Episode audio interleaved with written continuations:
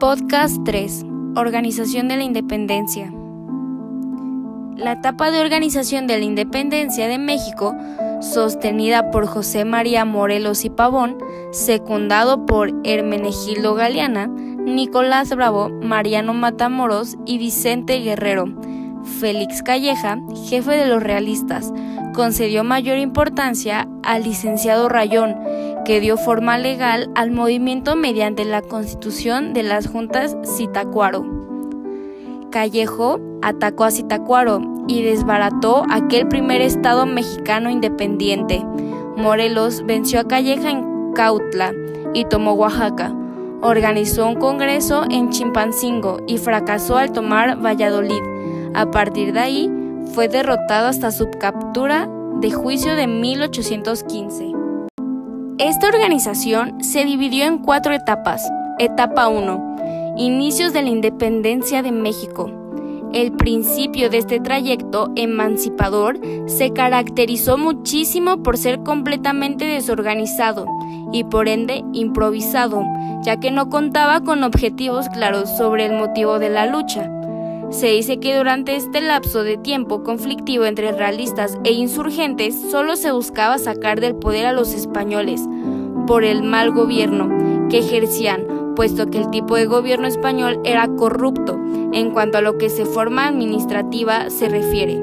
Daba muy mal trato a los nativos, a las personas de color y estableció limitantes culturales en el país.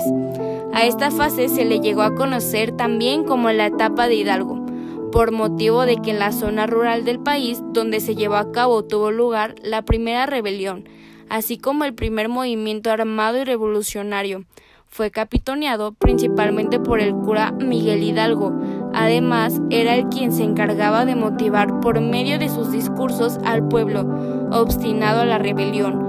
Por otra parte, podemos decir que la involucración de Hidalgo marcó el principio de los movimientos independistas y su muerte al final de esta etapa, ya que ésta se da por concluida cuando el líder mencionado y otros de sus ayudantes son fusilados el 30 de julio del año 1811.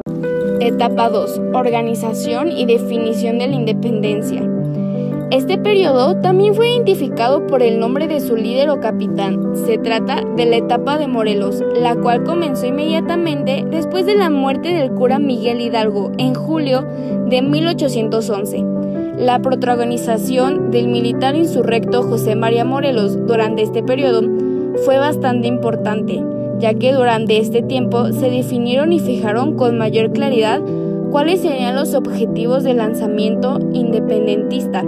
De hecho, quedó tan claro cuál sería el propósito de la lucha en los aspectos sociopolíticos, que es algo que se puede constatar al leer el documento llamado Sentimientos de la Nación, escrito precisamente por José Morelos y de fecha 14 de septiembre de 1813. A este tiempo, gracias a la intervención de Morelos, los mexicanos podían ver de forma clara y precisa la organización y la estructura estratégica tanto política como militar que les permitiría alcanzar sus metas.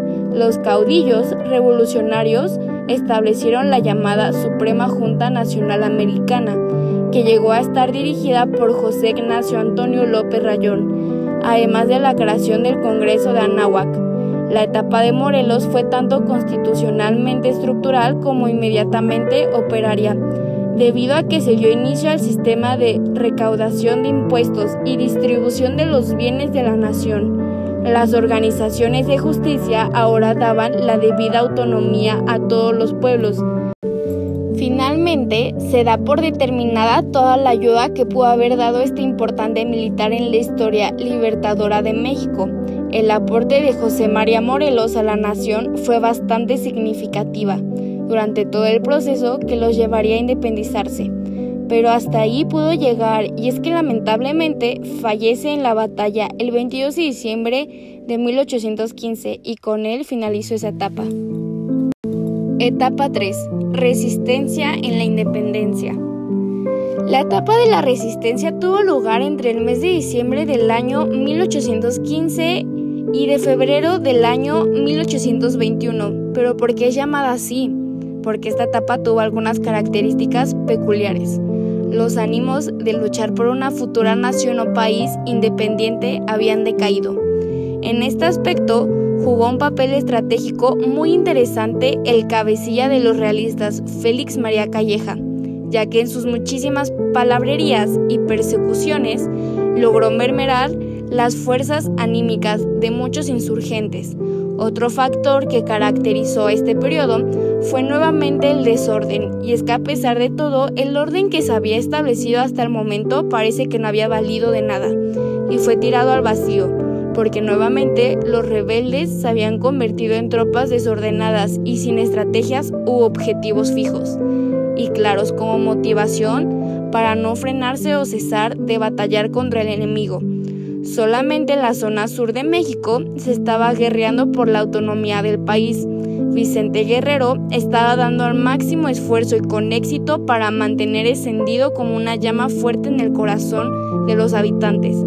El espíritu independentista, muy a pesar de las circunstancias que hacían parecer que su verdadera felicidad y libertad estaba lejos, pues no se veían avecinar oportunidades de vencer a este punto contra como buena mención el papel de Francisco Javier Mina, un liberal de origen español que se mantuvo hasta su muerte en el año 1817. De parte de los alzados independentistas, aunque fue de origen español, veló por la libertad y los derechos y los valores de todas las personas que estaban siendo denigradas bajo el dominio hispano y que no merecían bajo ningún motivo ser tratados de tal modo y mucho menos en su propia tierra. Etapa 4. Consumación de la independencia de México. La conclusión de las etapas acontece durante el periodo comprendido el 24 de febrero de 1821, inicialmente con el Tratado de Córdoba y luego con la firma del Plan de Iguala o también Plan Independencia de América documento meramente político, en donde quedó plasmado de forma escrita y pública que la Nueva España había llegado a ser ahora un país completamente soberano e independiente, y cuyo objetivo fue fijar cuatro objetivos principales y fundamentales, a saber, la independencia de México, la permanecía monárquica con Fernando VII, voto entregante de la corona de España, nombrar como único en el país a la religión católica. Y por último, pero no menos importante, la unión de la clase social y culmina el 28 de septiembre de 1821, al ser leída el Acta de Independencia. ¿Cómo se llegó a la escritura y firma? Los antecedentes indican que fue un acuerdo pactado entre el coronel Agustín de Iturbide y su presa, la que no pudo capturar y someter por su firme y perseverante resistencia, el militar y político Vicente Ramón Guerrero Saldaña. Con la firma del Plan de Iguala se lograría la dominación de las fuerzas realistas y con ello el máximo objetivo, la meta más buscada y lograda por medio de una acta protocolaria y formal. El día 28 de septiembre de 1821, la independencia. De esta forma se dio por concluida la emancipación de México y todas las metas y propósitos que fueron establecidos por José María Morelos, pero circunstancias que prontamente darían origen a una gran cantidad de conflictos que serían evidenciados por esta nueva república en el periodo de 1821 a 1876. La potencia que fue mostrada por los nativos que vivieron bajo la fuerte ofensiva realista en unión a la conocida Constitución de Cádiz como era liberal y que debió ser aprobada por Fernando VII. Hizo presión sobre las autoridades que eran también realistas para acordar la libertad monárquica de los aztecas.